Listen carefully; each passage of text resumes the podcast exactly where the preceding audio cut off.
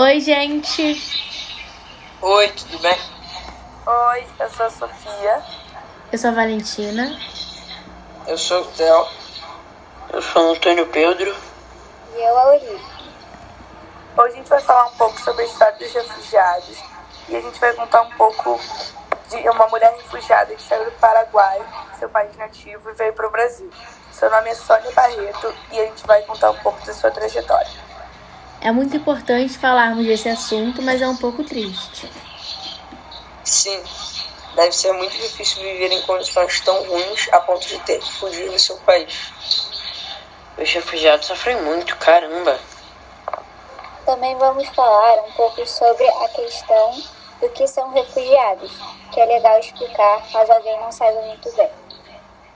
Bom, Refugiados são aquelas pessoas que migram para outros países forçadamente, obrigatoriamente, por questão de vida ou morte. Existem muitos motivos para uma pessoa se refugiar em outro país, como perseguição de raça, religião, nacionalidade, opinião política ou até mesmo algum fator climático. Caramba!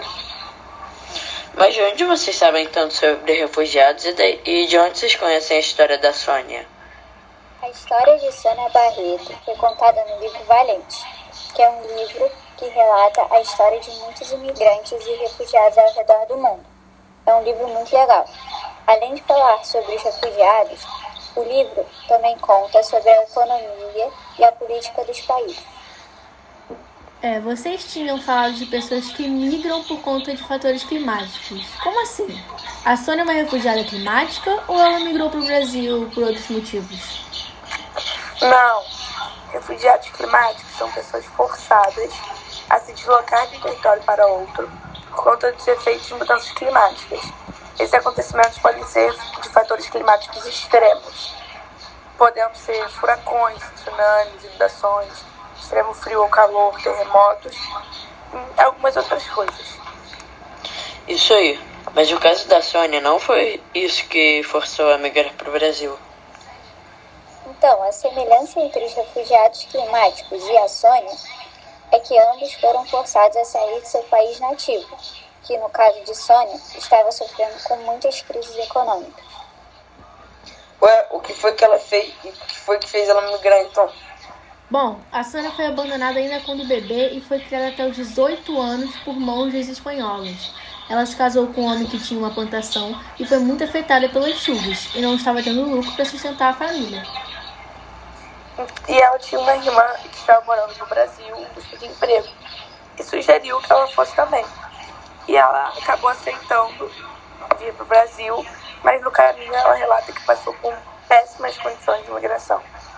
Então, dito isto, os fatores de atração e repulsão que Sônia enfrentou neste caso específico tinham a ver com essa questão econômica que ela se encontrava. A Sônia saiu de seu país por não conseguir arranjar dinheiro e veio para o Brasil por oferecer não só uma família, no caso sua prima, e sim uma, uma melhor qualidade de vida também. É, mas quais as condições que ela passou? Fala um pouco mais dela. Bom, ela cruzou a fronteira de seu país sozinha em um ônibus de São Lourenço para Ciudad del Este. Depois disso, ela caminhou uma hora e meia até o terminal dos sacolheiros e só depois pegou um ônibus para São Paulo. Ela esteve sempre procurando condições melhores para a vida dela e para de seus filhos. E é bem longe a distância do Paraguai para o Brasil, é de 1.231 quilômetros. Imagino que ela não sofreu, não é? Pois é. Quando ela chegou no Brasil, ela foi morar com sua irmã, mas ela ainda estava muito confusa e assustada com uma nova língua, tantas coisas novas. Ela conseguiu arranjar um emprego e foi morar sozinha em um quarto. Mas imagina o que ela deve, deve ter sofrido aqui no Brasil assim que chegou. Porque todo mundo sabe que, embora o Brasil seja um país muito receptivo a imigrantes e refugiados, ainda ocorrem casos de xenofobia e muito preconceito linguístico, que a gente já viu um pouco. Mas se ela sabia que ia sofrer preconceito aqui no Brasil, por que ela veio? Existe muitos motivos para uma pessoa sair do seu país de origem. Nós já falamos um pouco dos fatores de repulsão mas também existem os fatores de atração, que é, pode ter sido o motivo porque ela veio para o Brasil. É, podem ter muitos motivos atrativos. É, como o Theo falou. É, alguns desses motivos são as novas oportunidades de emprego, melhor clima, economia mais estável, saúde e educação pública melhor. Em geral, o acolhimento, né? Mas no caso de Ciane, ela estava muito satisfeita com sua condição de vida. No Paraguai, recebeu um convite da sua irmã, né, para morar no Brasil e ela achou melhor e aceitou. Mas no Paraguai as condições de vida não eram muito ruins, pelo que o país estava passando naquela época. Bom, naquela época o Paraguai possuía uma fronteira com a Bolívia, Argentina e Brasil. Ainda possui, né? Embora a América Latina tenha um crescimento econômico muito grande, a população do Paraguai ainda vive na pobreza. O Paraguai também tem sofrido com muitas crises, desde a ditadura, que ocorreu em 1954, que durou muitos anos e causou diversos golpes e estabilizou muito a política e a economia. Também um terço da população vive na pobreza e a infraestrutura é precária em diversos setores básicos.